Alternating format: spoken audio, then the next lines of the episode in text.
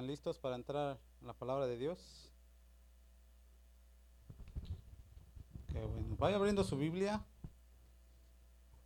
en Juan 14, en el verso 26.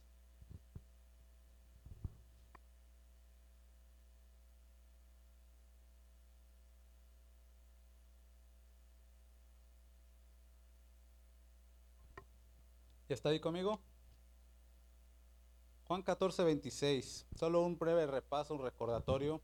Estamos hablando de la persona, la tercera persona de la divinidad de Dios, ¿verdad?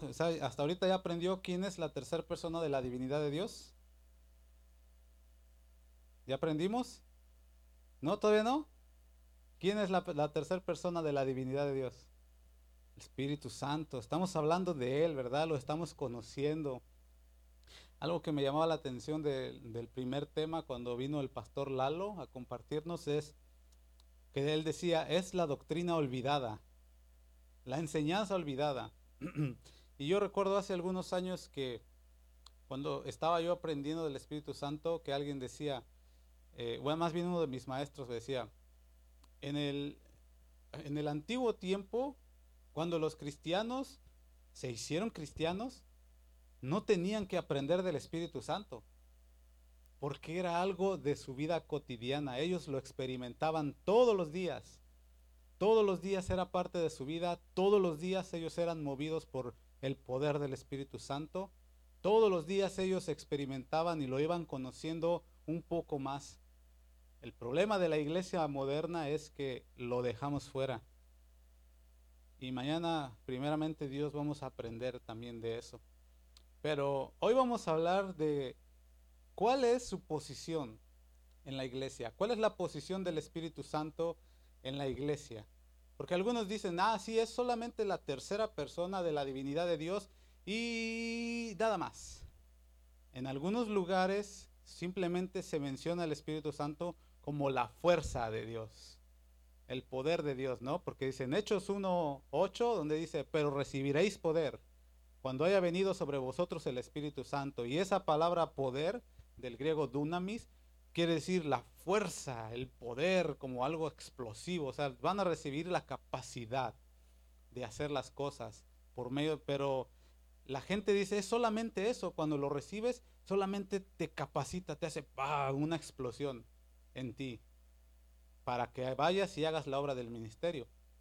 Pero lo, lo despojan de su deidad, Él es Dios también. Él fue dado a la iglesia como el... vamos a verlo, para que no me adelante. Da conmigo ahí, Juan 14, 26. ¿Qué dice? Mas el consolador, el Espíritu Santo a quien el Padre enviará en mi nombre, Él os enseñará todas las cosas y os recordará todo lo que yo he dicho. Se los voy a leer en la, en la traducción lenguaje actual. Escuche lo que dice. El Espíritu Santo vendrá y os ayudará, porque el Padre lo enviará para tomar mi lugar. El Espíritu les enseñará todas las cosas y les recordará todo lo que yo les he enseñado. Eso es lo que dice la, traducción en lenguaje actual de Juan 14, 26. Pero antes de seguir adelante, quiero leerles otros, otros más textos que encontré que hablan del Espíritu Santo. Y cuando los lea les voy a mencionar unas palabras clave que me gustaría que las tengan en su mente para que durante la enseñanza que vamos a dar hoy les puedan resonar y les pueda, y puedan ayudarles a ir acoplando las cosas así, metiéndolas en, en, donde van. Y usted se va a dar cuenta de lo que estamos hablando. ¿Amén? Juan 14, 17 dice, el Espíritu de verdad, el cual el mundo no puede recibir, porque no le ve ni le conoce. Pero vosotros ¿Cuántos son vosotros? ¿Cuántos somos parte de ese vosotros? Pero vosotros le conocéis porque mora con vosotros y estará en vosotros.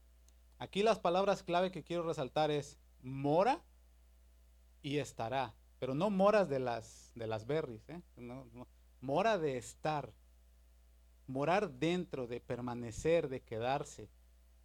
Juan 16, 13 dice, cuando venga el Espíritu de verdad, él os guiará a toda la verdad. Fíjense cómo este espíritu que está hablando la Biblia, que es la tercera persona de la Trinidad, cuando usted estudia la escritura lo ve como, lo, lo puede ver que es más que una fuerza. Aquí está hablando que está muy activo. ¿Verdad que sí? Él mora y está. Y aparte dice Juan 16 que Él nos guiará a toda la verdad. Segunda de Corintios 3:17 dice, el Señor es el Espíritu. Ah, caray. ¿No que solamente es una fuerza? No, dice, el Señor es el Espíritu. Y donde está el Espíritu del Señor, allí hay libertad. Ahora, la palabra clave aquí es Espíritu del Señor. El Espíritu del Señor mora, está y nos guía. ¿Apuntó esas palabras? ¿Las, retuvo? Amén. No tenga pena, dijera el hermano, no tenga pena. Si, no, las volvemos a repetir. ¿Se le quedaron? Ok, entonces ahorita va a ser más, más claro entender lo que sigue. En el texto de Juan 14, 26, en la traducción en lenguaje actual, las palabras que quiero resaltar es vendrá. El Espíritu Santo vendrá. Otra palabra para resaltar es ayudará. Otra palabra es tomar mi lugar. Y la otra palabra que quiero que resaltemos de ese texto es recordará. Son algunas cosas que se toman en cuenta para hablar de cuál es la posición del Espíritu Santo. Y una de esas es, Él vendrá y tomará mi lugar. ¿Quién estaba hablando en este texto? En Juan 14, 26. El Señor Jesucristo. Estaba hablándole a los discípulos y les estaba diciendo la promesa que vendría después de que Él partiera. Ellos estaban tristes y decían, pero Señor, ya no te vamos a ver, ¿no? Pero Él decía, no los voy a dejar huérfanos. Yo rogaré al Padre que les dé otro consolador. Y Él vendrá, y ya lo leímos aquí, y los ayudará y tomará mi lugar. Hasta ese momento el Señor Jesús estaba presente, ¿verdad? Físicamente, espiritualmente y estaba apoyando a los discípulos. Pero él, estaba a punto de irse porque necesitaba ir al Padre a tomar la posición de autoridad. Usted entiende eso, ¿verdad? Él necesitaba regresar a, a, la presencia de Dios, al cielo y tomar su lugar de autoridad, a la diestra del Padre. Entonces los discípulos estaban titubeantes diciendo, bueno, eh, hemos caminado contigo, Señor, hemos visto lo que tú puedes hacer, hemos visto que en tu nombre los demonios salen corriendo y se van, hemos visto que en tu nombre se levantan los enfermos, eh, pero si te vas tú, ¿qué vamos a hacer?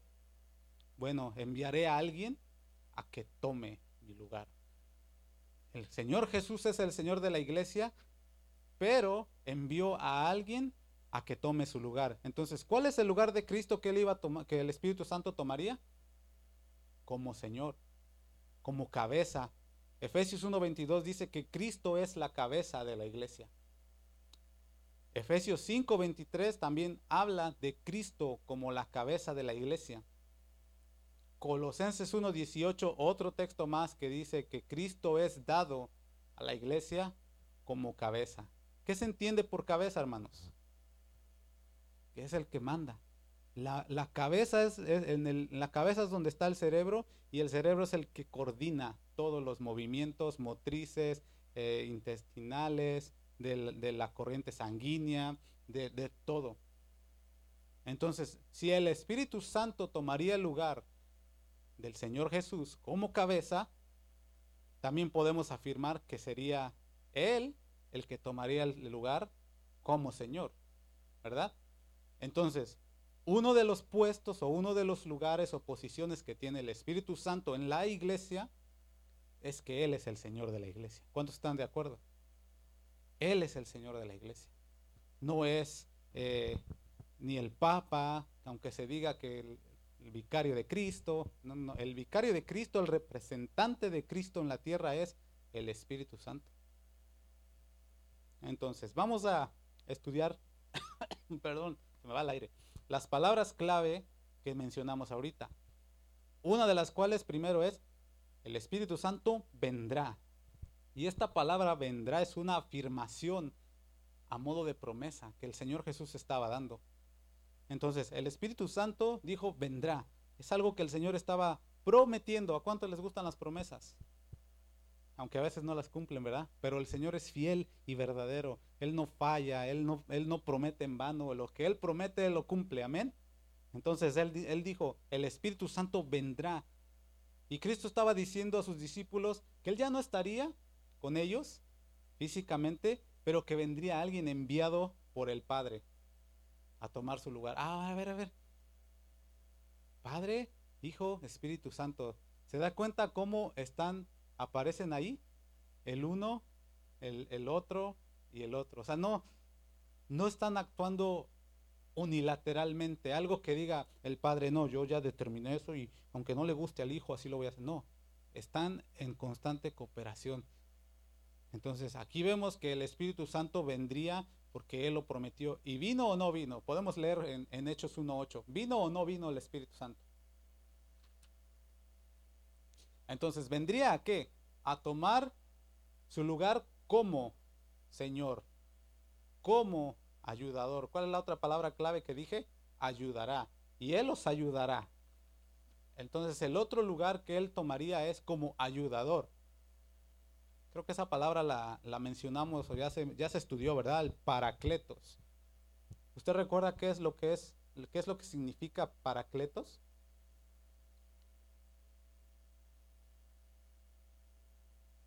¿Sí? ¿No? Paracletos del griego que significa intercesor. Significa consolador significa abogado y confortador. Miren nada más, casi nada, ¿verdad? Es lo que vendría a ser el Espíritu Santo. Intercesor. Romanos 8:26. ¿Quiere leerlo conmigo? Está ahí adelantito.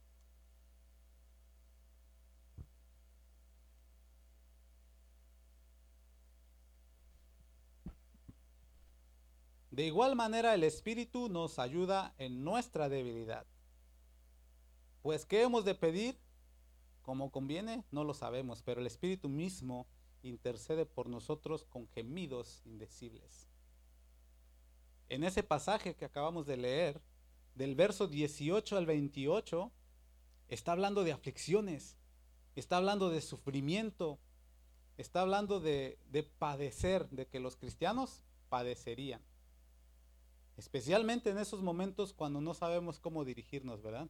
Cuando estamos sufriendo, ¿cuántos han sufrido en este lugar? ¿Cuántos han pasado momentos difíciles en los que usted dice, ya no siento lo duro, sino lo tupido? Ya no sé a dónde voltear. Volteo para aquí y hay problemas. Volteo para allá y vienen más problemas. Volteo para acá y viene otro montón de problemas. En ese momento en el que usted no sabe a dónde acudir, ¿quién cree que está ahí para ayudarle? Estamos hablando del Espíritu Santo como el ayudador. ¿Quién cree que está ahí para ayudarle? El Espíritu Santo. Porque solamente Él sabe cómo clamar a Dios en esos momentos. Porque usted en el momento que está desesperado y que está lleno de problemas, usted puede tender a decirle, ¿y por qué Dios? ¿Verdad que sí? Tendemos a preguntar. Tendemos a decir, ¿pero por qué Dios permites esto? Pero si yo pensé que mi hermano me iba a ayudar, pero si yo pensé que mi papá, pero si yo pensé, en esos momentos nuestra naturaleza carnal, nuestra carne que no se quiere someter a Dios, empieza a aventarnos un montón de cosas, ¿verdad? Y a veces cuando no tenemos el control sobre esa carne, como decía Pablo, lo que quiero, lo que quiero hacer no lo hago, porque lo que no debo hacer, eso es lo que estoy haciendo. ¿Por qué? Porque se está viendo en esa guerra interna. Entonces, cuando está el Espíritu Santo ahí con nosotros, eh, en los momentos difíciles, es cuando Él dice, calma, yo te voy a ayudar a clamar a Dios. Porque si te dejo que tú clames, la vas a regar la sopa. ¿Y si la regamos o no? Cuando estamos en esos momentos de dificultad, usted lea del, del 18 al 28 y usted va a dar cuenta de todas las dificultades que habla ahí. Entonces, cuando estamos ahí, el Espíritu Santo nos ayuda a interceder delante de Dios con gemidos indecibles. ¿Por qué indecibles? Porque en ese momento eh, podemos simplemente estar delante de Dios en, un, en, un, derramar delante de su presencia y a veces nada más con el estar, ¡ah! Usted se ha sentido en ese, en, ese, en ese momento en el que no hay palabras para decirle al Señor, ayúdame Señor, rescátame, porque ya no aguanto y simplemente es un, es un gemir del corazón, un gemir del espíritu. Y ese gemir el Espíritu Santo lo traduce delante de la presencia de Dios como una petición. Entonces ahí está el Señor intercediendo por nosotros con esos gemidos que para nosotros es así como eh, el hermano parece que como que se le está yendo el avión, ¿no? Que está chilla, chilla, ya. Y sí ha tocado ver esas experiencias. Y a veces uno ignorantemente juzga, ¿no? Cuando vemos a alguien que está llorando, está derramado delante de Dios y decimos, ah, le ha de riendo de la patada este brother.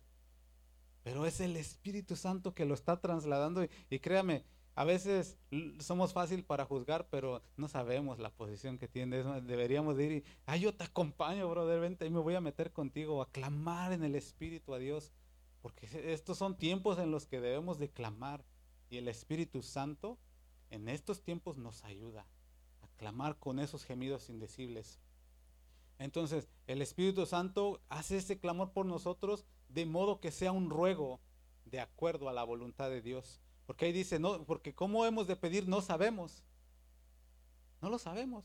Si pedimos conforme a nuestras palabras, a lo mejor sale algo que ni es la voluntad de Dios. Ay, Señor, pero ya líbrame de esto. Y el Señor quiere pasarte por ahí porque te está enseñando, como cantábamos ahorita. Yo sé que estás moldeando mi carácter.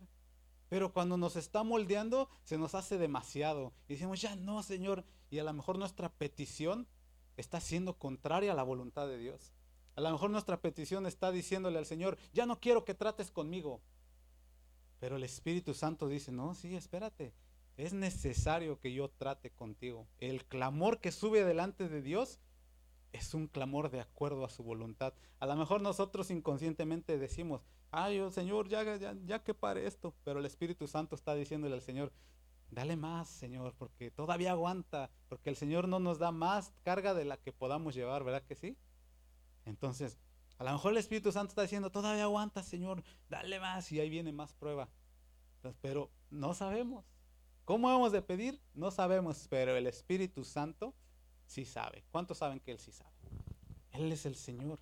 Entonces, Él nos lleva a ese clamor que se ajusta a la voluntad de Dios. Amén. Entonces, como ayudador, también dice que es consolador. Entonces, después de que viene el clamor, después de que viene el dolor y hemos pasado el sufrimiento, después nos consuela nos da palabras de aliento, nos da palabras que el, consolar no, no significa, ven aquí, mira mi hijito, ay, pobrecito, cómo sufre, ¿verdad? No, te está, el consolar es de animarte, eh. esto, esto, que estás pasando, todo ayuda para bien a los, que, a los que aman a Dios y esas palabras que son espirituales son las que te levantan y, te, y dentro de ti algo que no podemos ver te infunde un aliento espiritual y dices, sí es cierto, Señor, yo sé que esto duele, que ahorita me está costando, pero al final me va a ayudar para bien. Entonces nos trae ese consuelo de decir, al final de los días, Señor, yo, yo veré tu gloria. ¿Se acuerdan del Salmo de Asaf?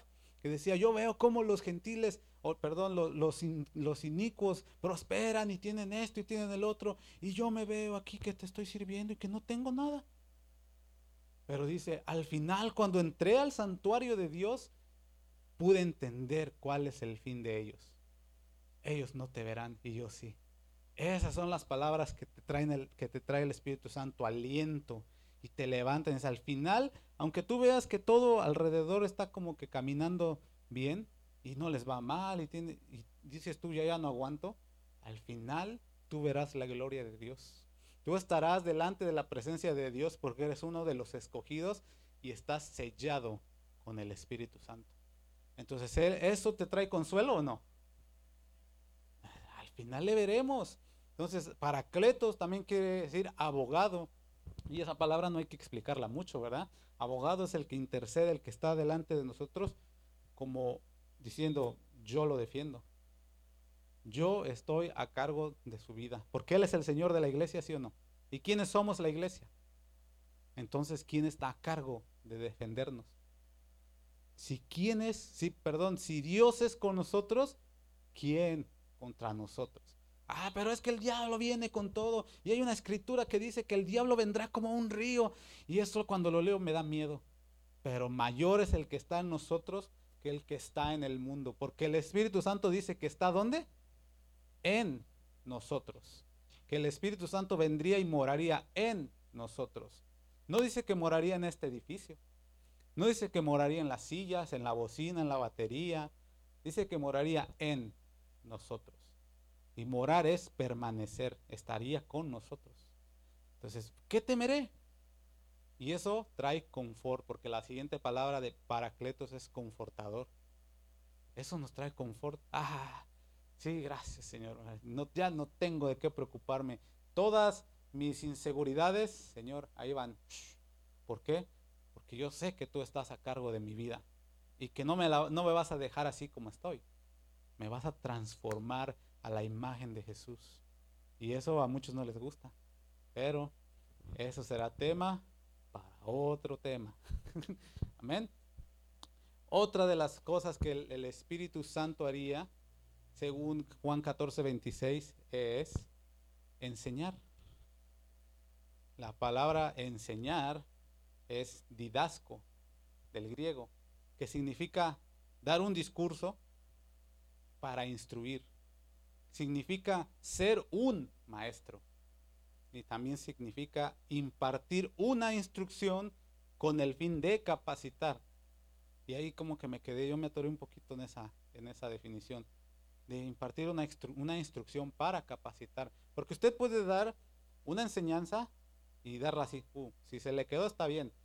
Pero usted puede instruir también a alguien y no parar de dar esa instrucción hasta que la persona a la que se la está dando aprendió.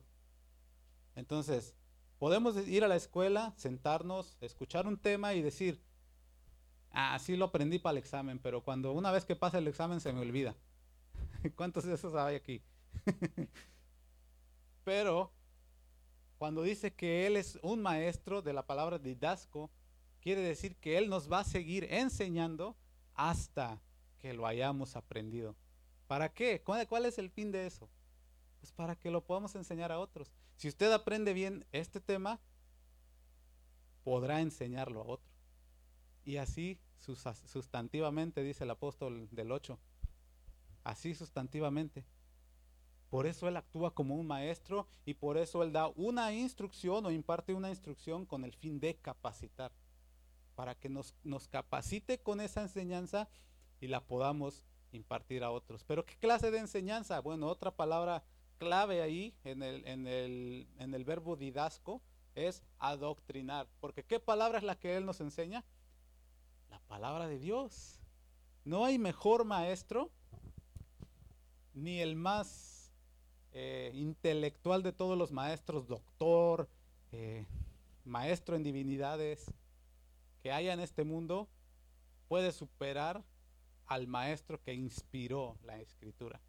Entonces, Él nos enseña, nos adoctrina en la palabra de Dios. Y todas estas definiciones hablan de enseñar, instruir, capacitar a alguien y que nunca se deja de aprender. ¿Cuántos de aquí ya dijeron hasta aquí?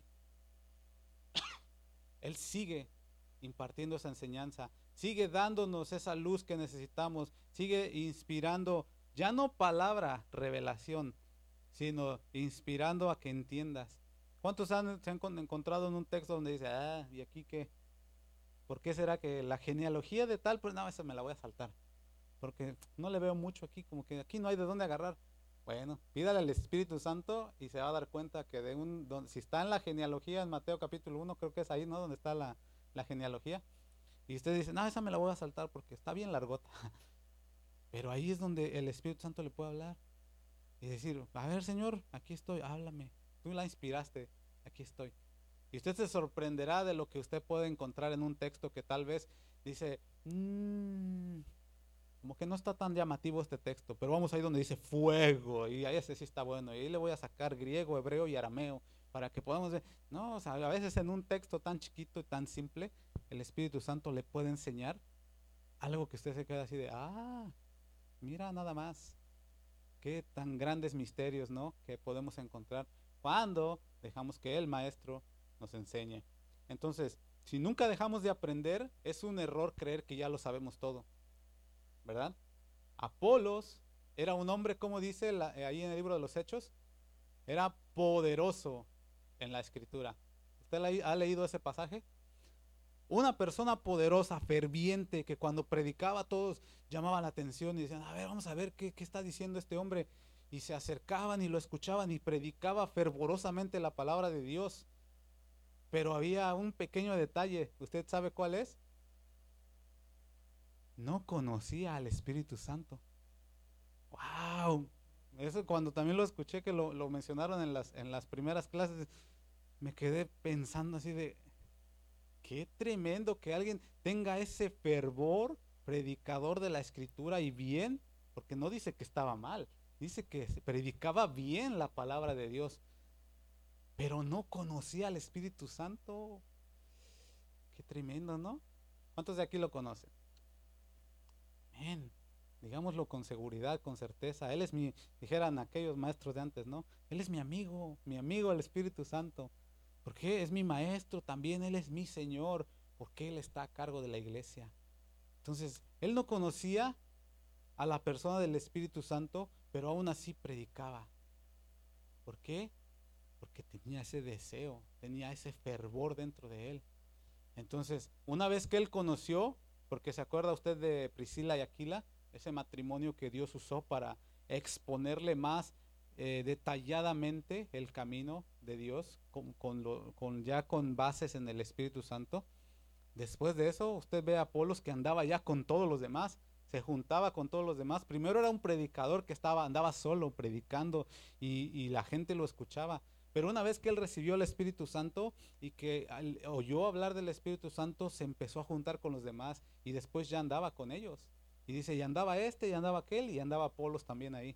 ¿Por qué? Porque él quería ese, ese vínculo, vamos a decirlo de esa manera, que es el Espíritu Santo, te agrega o te añade a otros. No te deja andar solo. No andas errante, no andas ahí pensando, ah, pues yo ya lo tengo, ya voy a hacer yo mis propios business aquí. No. Te junta con otros para que juntos hagan la obra del Señor. Amén. Entonces nos enseñará. Y también dice que nos recordará, ¿no? la palabra recordar, se la voy a tratar de pronunciar, del griego upomimensko, está medio rara, pero quiere decir recordar en voz baja, quiere decir sugerir, esta palabra también quiere decir poner en la mente y por último traer a recuerdo. Ah, Por un lado nos dice que nos enseñará cosas que no conocemos, así como Apolos sí conocía la escritura, sí conocía eh, el bautismo de Juan, pero no conocía más a detalle lo que era el Espíritu Santo y el bautismo en fuego, ¿verdad? Pero una vez que vino el Espíritu Santo, vino esa revelación a su vida. Vino ese, ese, esa amplitud de sabiduría, porque solamente viene por el Espíritu Santo.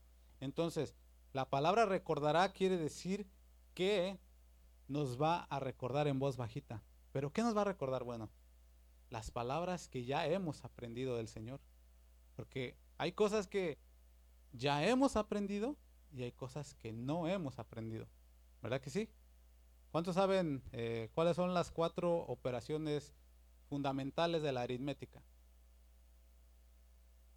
Suma, resta, multiplicación y división, ¿no? Eso lo aprendieron en la escuela ministerial del Chavo, ¿verdad? Pero ¿cuántos nos pueden hablar acerca de, la este, geometría o acerca, ah, bueno, pero no todos, pero no todos. A mí pregúnteme y yo le voy a decir, ah, el compás, el abaco y la regla. y eso, el transportador, ¿verdad? El que de la película. Ah, no, ese es otro. Pero no sabemos, hay cosas que no sabemos. Pero si alguien que sabe nos explicara acerca de la geometría y la aritmética y todas esas, este, álgebra y todas esas cosas, obviamente las entenderíamos, ¿verdad? Entonces, el Espíritu Santo nos recordará en voz bajita, cuando estás en ese, en ese asunto, ¿no? De que, yo he aprendido acerca del Señor, ya aprendí acerca de su palabra, y estoy en una situación en la que necesito hacer uso de esa palabra. Pero ¿cuántos pillines hay aquí que cuando ya saben lo que tienen que hacer no lo hacen? Hay algunos por ahí, ¿verdad? Que todavía andan rondantes. Y algunas veces decidimos, ¿no? Y así como sospechosamente. Pero te dice el Espíritu Santo, hey, ¿dónde vas? ¿Se acuerdan cómo dice el, pastor Lolo cuando nos da la clase? Que él, escucha la, sirenita del, policía, ¿no? Cuando va caminando y se da cuenta de, ah, bueno, ya, me estoy dando cuenta que voy por un camino equivocado. Nos está trayendo en voz baja, nos pone en la mente, nos sugiere, hey, este, palito, por ahí no es. Este, ay Señor, pero es que pues tú conoces mi necesidad, tú sabes que necesito este, hacer estas, pero pues, por ahí no es. Vente por acá. No, Señor, pero es que, ay, Padre, hasta voy, voy a orar. Ay, Señor, es que guíame para que, para que me pueda yo ir de ese lado. Pero el Espíritu Santo te está diciendo, ven de este lado. Te está sugiriendo así. Y a veces decimos, ah, es que es la voz de mi conciencia. Es que ya, bueno.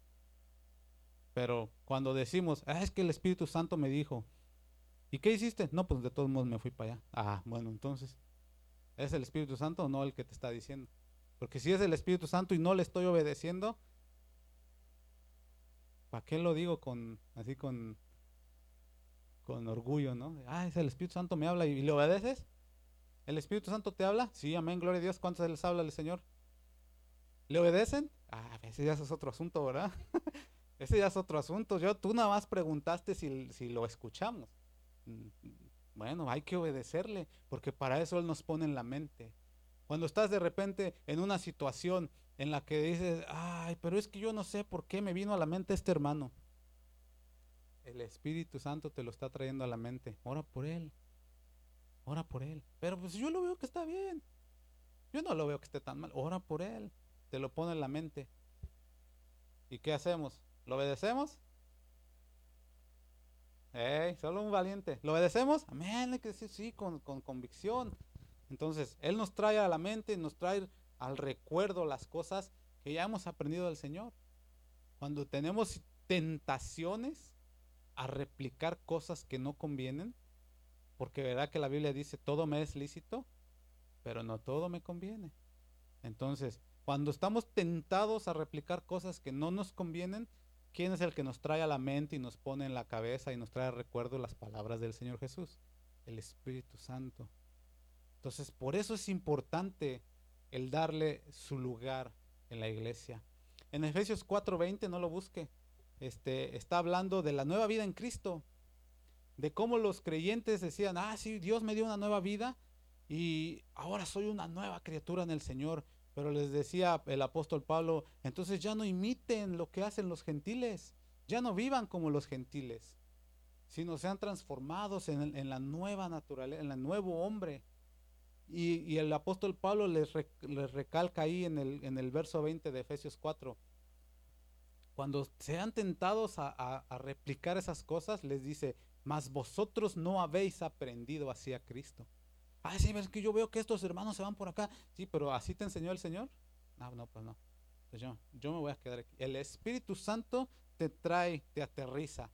Ah, pero es que yo veo que por allá voy con ellos también. Y el Espíritu Santo te dice, nah, vente por aquí.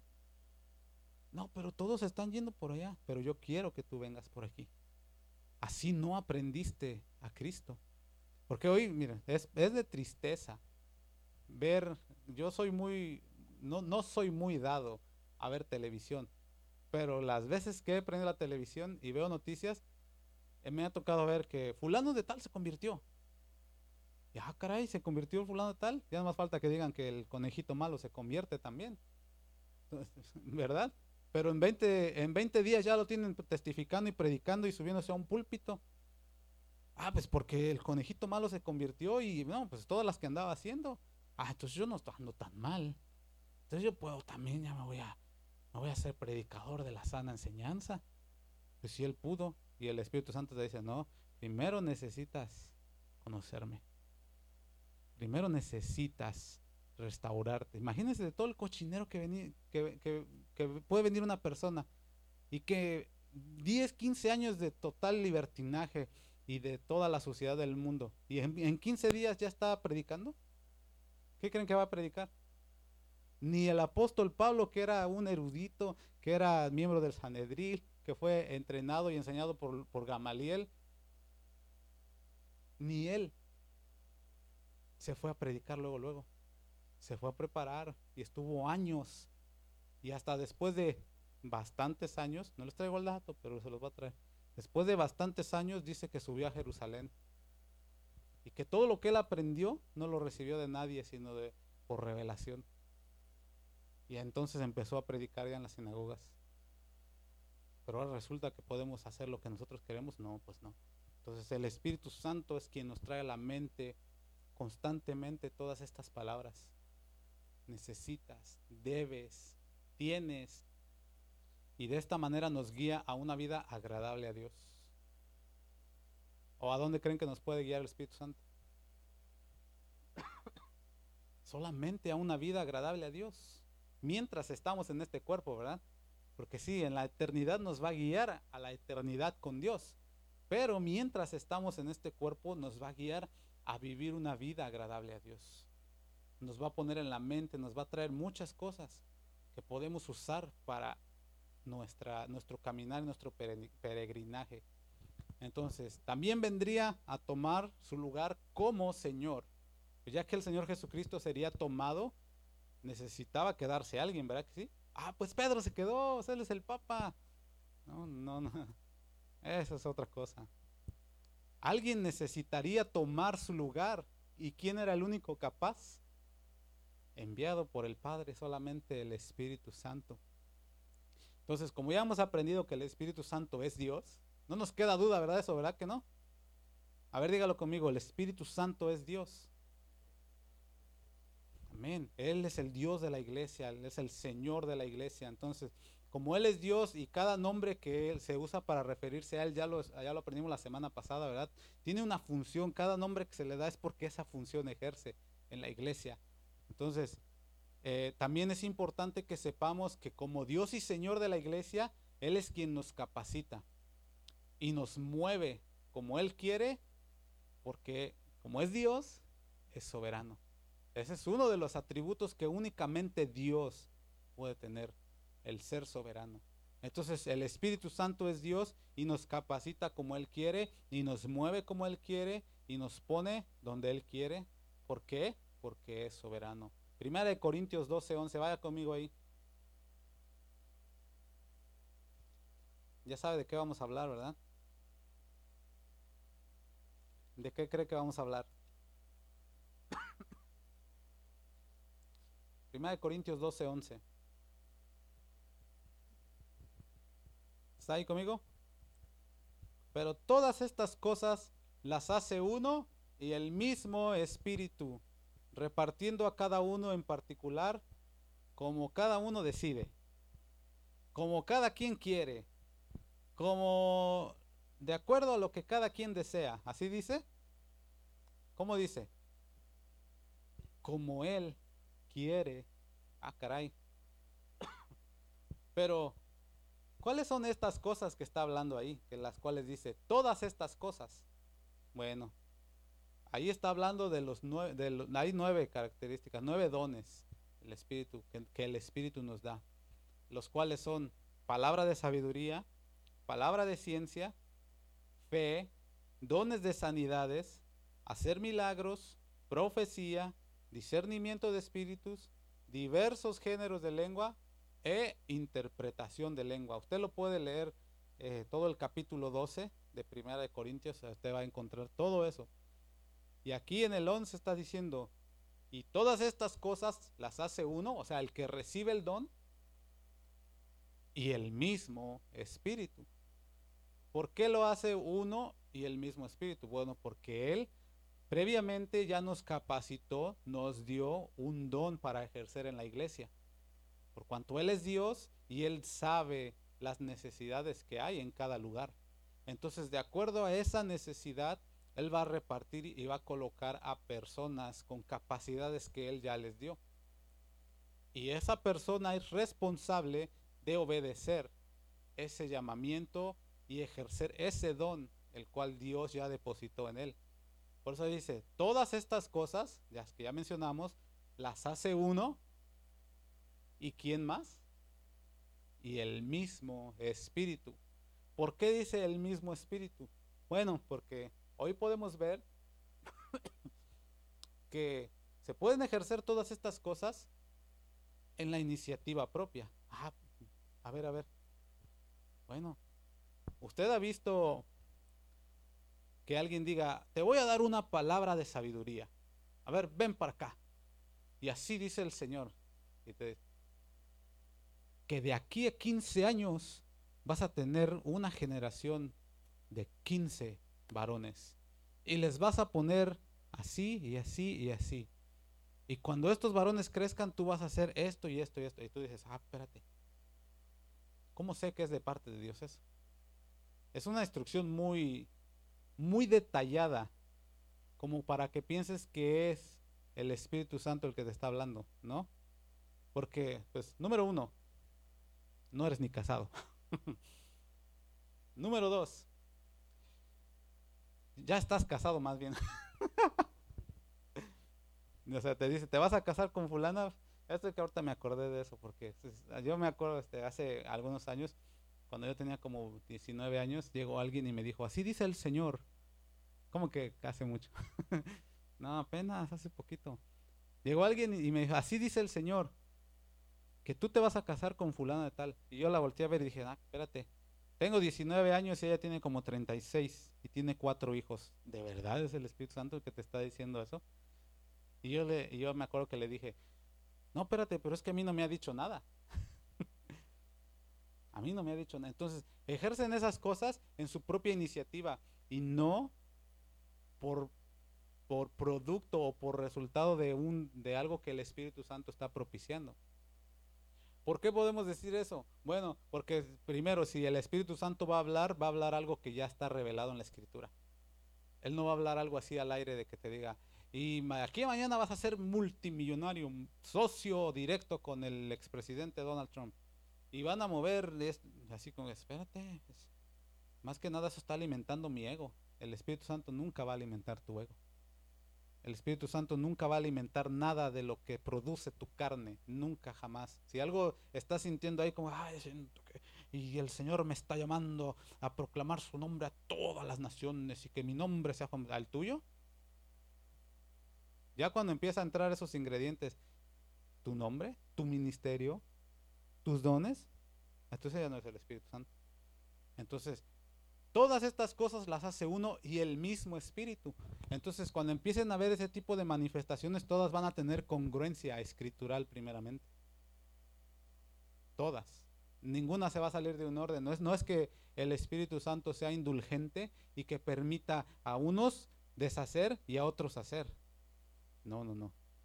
Él es el Señor de la iglesia y todas las cosas, si usted lee más adelante el 13 y el 14 1 de Corintios, está hablando de que todo se debe de hacer con orden, con decencia, porque Él nunca va a incitar ni va a, propiciar algo que se haga un desorden total, nunca.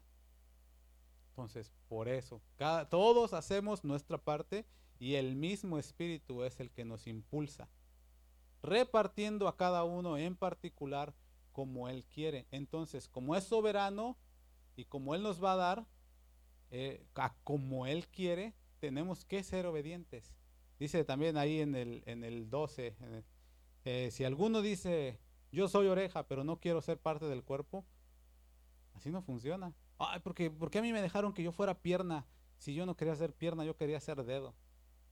Pero pues yo no quería ser dedo, yo quería ser, este, no sé, ojo. Y alguien que dice, no, pues yo soy el dedo más chiquito del pie. Yo no quería ser el dedo chiquito del pie, yo quería ser, este, no sé, dedo de la mano. ¿Por eso dejará, ser, dejará de ser parte del cuerpo? No, es el Espíritu Santo el que acomoda a cada uno. Bueno, Señor, ayúdame a entender. Y entonces cuando uno hace esa petición, cuando uno hace ese clamor, el Espíritu Santo va a traer a tu corazón, hey, este, Johnny, hey, Johnny, eh, tú eres dedito, ¿eh? Acuérdate. Ay, Señor, no pero tú eres dedito. Acuérdate, el dedito el chiquito del pie, si no estuviera, no tendría balance el cuerpo. Yo te voy a usar a como yo quiera. Entonces, cuando tú aprendes a escuchar esa voz que te trae ayuda, que te trae confort, que te trae todo eso que ya hablamos ahorita, eh, aprendes a estar contento. Se me va la voz, pero ya regresó. Aprendes a estar contento y conforme con lo que Dios está haciendo contigo. Porque entiendes que Él es el Señor de la iglesia. ¿Verdad que sí? Entonces, en otras palabras, el Espíritu Santo es Dios y Señor de la iglesia enviado por el Padre por petición o ruego del Señor Jesucristo para, número uno, morar y estar con nosotros. ¿Verdad que sí? ¿Cuántos lo tienen morando en Él? En ustedes. Para guiarnos. ¿Cuántos son guiados por el Espíritu Santo? Dice la Biblia, todos los que son hijos de Dios, estos son los que son guiados por el Espíritu de Dios. Entonces, si usted de repente siente que este, yo no siento que el Espíritu Santo me esté guiando, ¿a dónde nos guía el Señor, por cierto? ¿Cuántos pueden decir con convicción? El, Espíritu Santo me está guiando a ser como Cristo, a la medida de la estatura del varón perfecto. Ah, no, yo siento que el Espíritu Santo me está guiando a, una vida de éxito. Ah, caray. Ah, yo siento que el Espíritu Santo me está guiando a una vida de revelación y de vida de espíritu. O te está guiando a ser como Cristo. Cada vez que te quieres salir del redil, ¿quién es el que te trae al redil? Ah, mi culpa, porque ah, ya cuando ya siento que la regué, ya tengo que ir, Señor, perdóname. O es el Espíritu Santo el que te dice, antes que te salgas del redil, vente para acá. Como el buen pastor, ¿verdad? Aquí. Tranquilo, digo yo a veces, tranquilo Bobby. tranquilo, no te me desesperes. Entonces nos guía. Vino para tomar su lugar en la iglesia, el lugar de Cristo, como ayudador, como maestro, para recordarnos y para capacitarnos. ¿Quedamos bien con esos puntos? ¿O quieren un poquito más? ¿Cómo ven? Entonces, ya viendo esto, podemos entender y regresar a los, a los versículos que les di al principio. Juan 14, 17. El Espíritu de verdad, el cual el mundo no puede recibir porque no le ve. Ahora que explicamos todo esto, ¿cuántos pueden ver que el Espíritu Santo está haciendo algo en su vida? Ah, sí, porque está morando conmigo y cada vez que la voy a regar, me trae de nuevo al redil. Cada vez que voy a decir algo que no tengo que decir, el Espíritu Santo me frena. ¿Verdad que sí?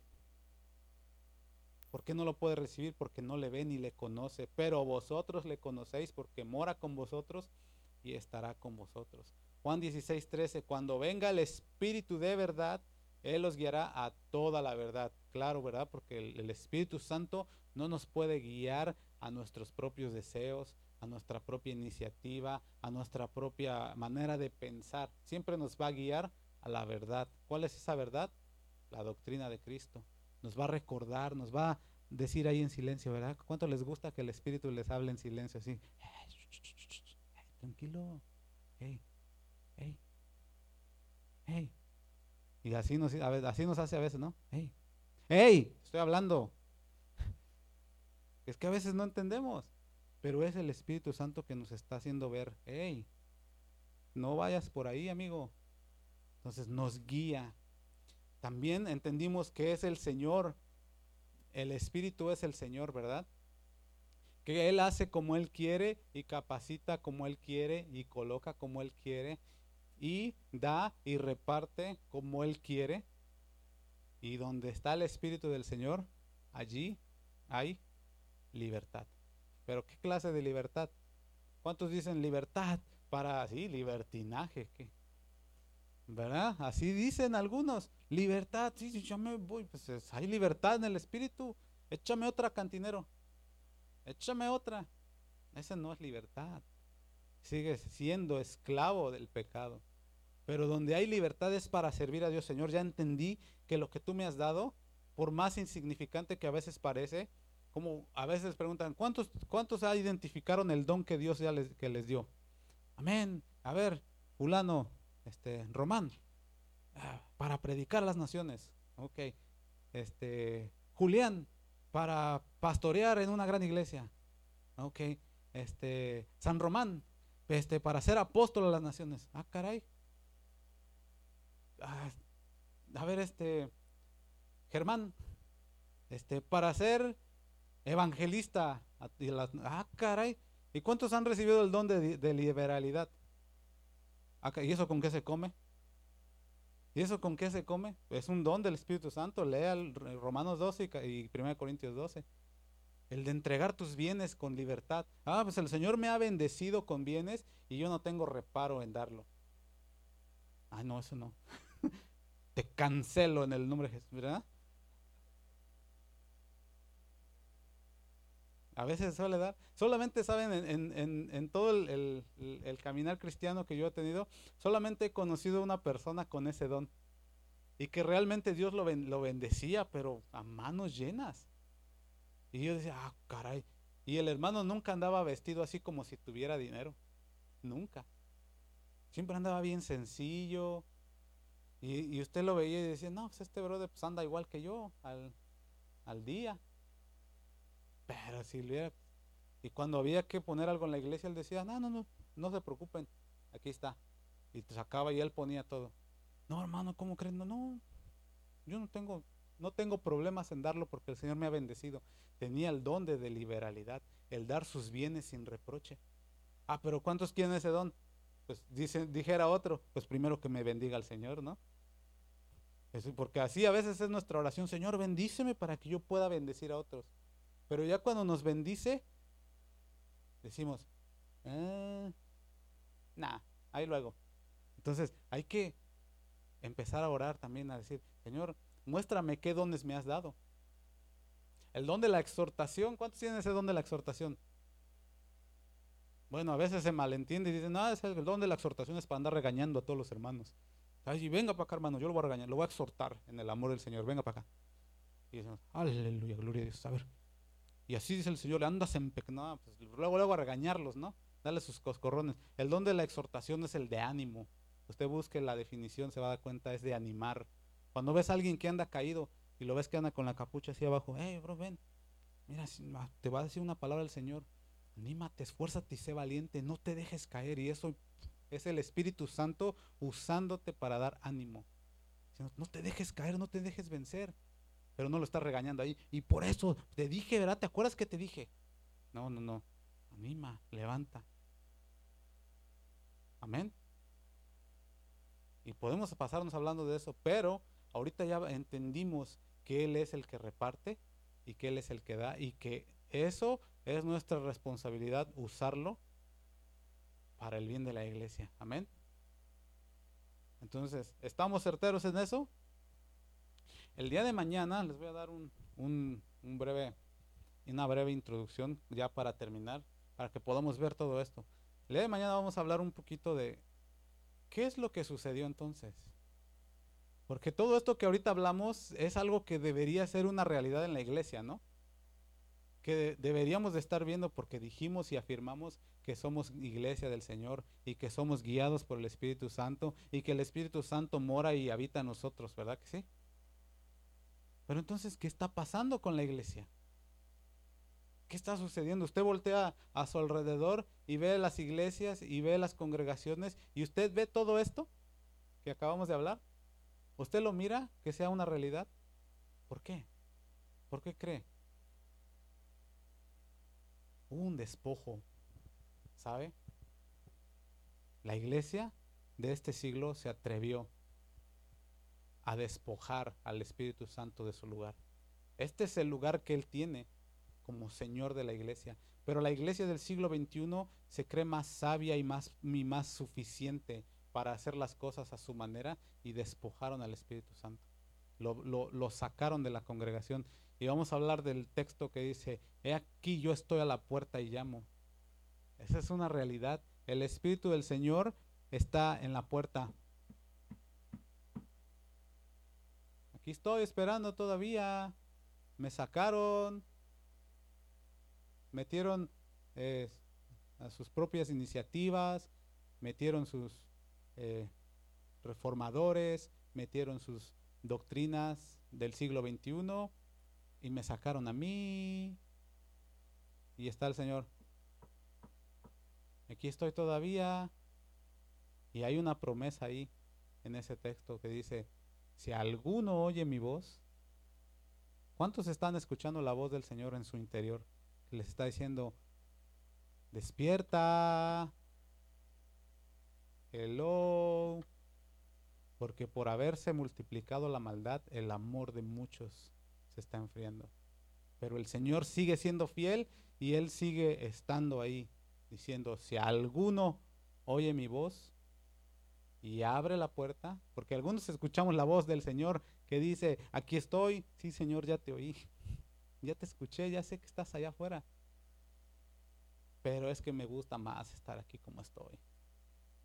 Es que me gusta más la comodidad, Señor. Es que mira, pues yo vengo todos los días de servicio me siento aquí así. Así me siento en la iglesia. Aleluya. Qué chévere es ser cristiano, ¿verdad? Así. Qué bonito. Ya te escuché, Señor, que estás allá.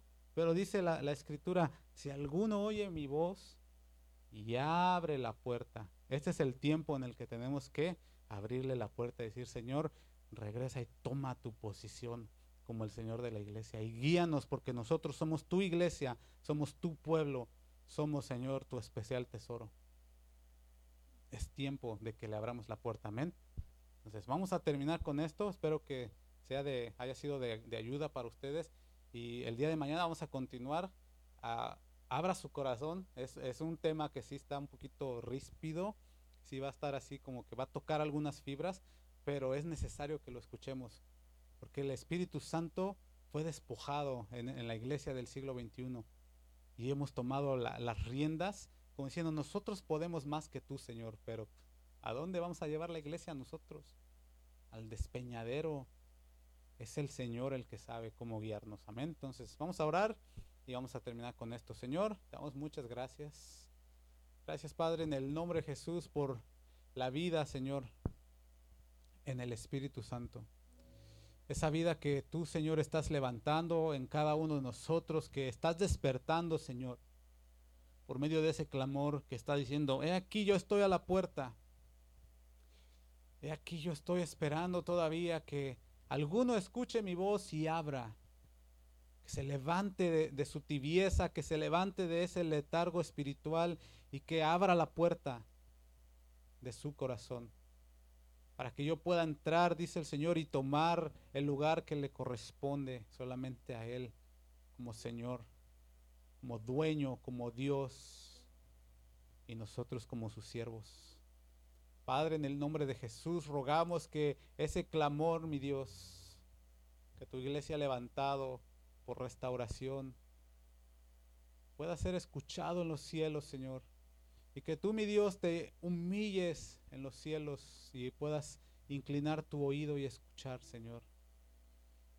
Y tener misericordia de este pueblo, mi Dios, que cada día se aparta, Señor. Esta iglesia del el siglo XXI, que cada día se aparta más y más, Señor, de ti.